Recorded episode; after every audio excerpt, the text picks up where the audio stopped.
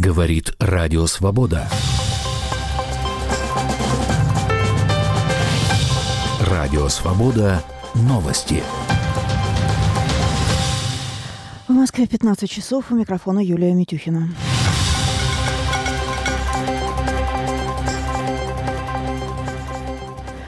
Спикер парламента Венгрии ратифицировал вступление Швеции в НАТО, передает Рейтер. В течение пяти дней заявку должен подписать президент. Шве... Президент Венгрии. Швеция подала заявку на вступление в НАТО 18 мая 2022 года одновременно с Финляндией. Стокгольм и Хельсинки объявили объяснили отказ от нейтралитета возможной угрозой со стороны России после ее нападения на Украину. Финляндия присоединилась к военному союзу 4 апреля прошлого года. Против вхождения Швеции в НАТО долго выступали Турция и Венгрия. Рано утром в жилом доме в Санкт-Петербурге произошел взрыв. Вероятно, в него врезался беспилотник. Об этом сообщил губернатор Петербурга Александр Беглов. Жертв нет, частично пострадало остекление балконов. Телеграм-канал «Шот» и телеканал РЕН-ТВ передают, что эвакуировано около 100 человек. По версии телеграм-каналов, целью беспилотника могла быть нефтебаза. Ну и сообщается о том, что за медицинской помощью обратились шесть человек, одного человека госпитализировали. В ночь на субботу российская армия атаковала Одессу и Харьков беспилотниками. По информации главы Одесской администрации Олега Киперова, дрон попал в многоэтажный дом, один подъезд разрушен до основания. Известно о трех погибших жителей, включая ребенка и семерых раненых. В Харькове беспилотник попал по гаражному кооперативу в спальном районе, сообщил представитель региональной прокуратуры. Повреждены четыре автомобиля, около десяти гаражей, выбиты стекла в многоэтажных домах рядом с гаражным кооперативом. Пострадавших по предварительным данным нет. В Москве 1 марта прошли похороны оппозиционного политика, одного из главных оппонентов Владимира Путина Алексея Навального. О его смерти в колонии за полярным кругом власти сообщили 16 февраля.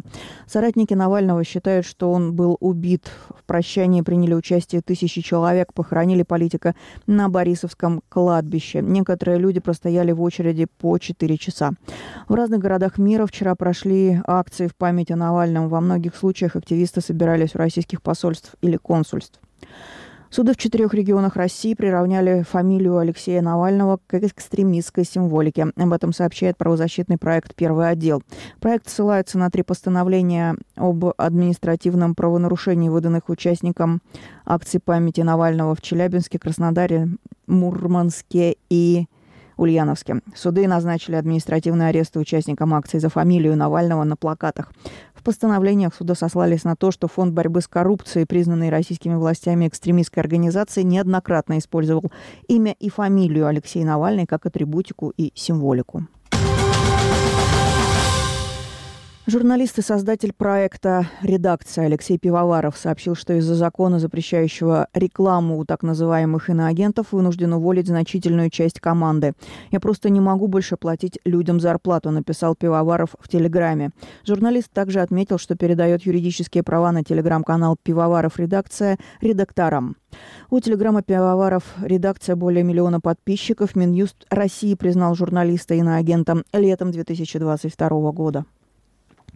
Минюст России включил в реестр экстремистских организаций Международное общественное движение ЛГБТ. В ноябре решение о запрете принял Верховный суд России по запросу ведомства. Запрещенная организация на самом деле не существует.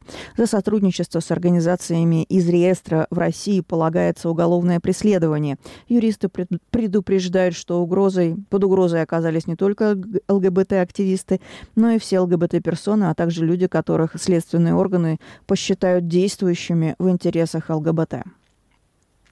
Президент Аргентины Хавьер Милей заявил, что его администрация собирается закрыть единственное государственное информагентство «Телам». Об этом сообщило само агентство.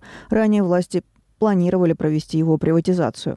По мнению Милея, Тилам в последние десятилетия использовалась для пропаганды политики бывшего президента Аргентины Кристины Киршнер. Она занимала этот пост в период с 2007 по 2015 год.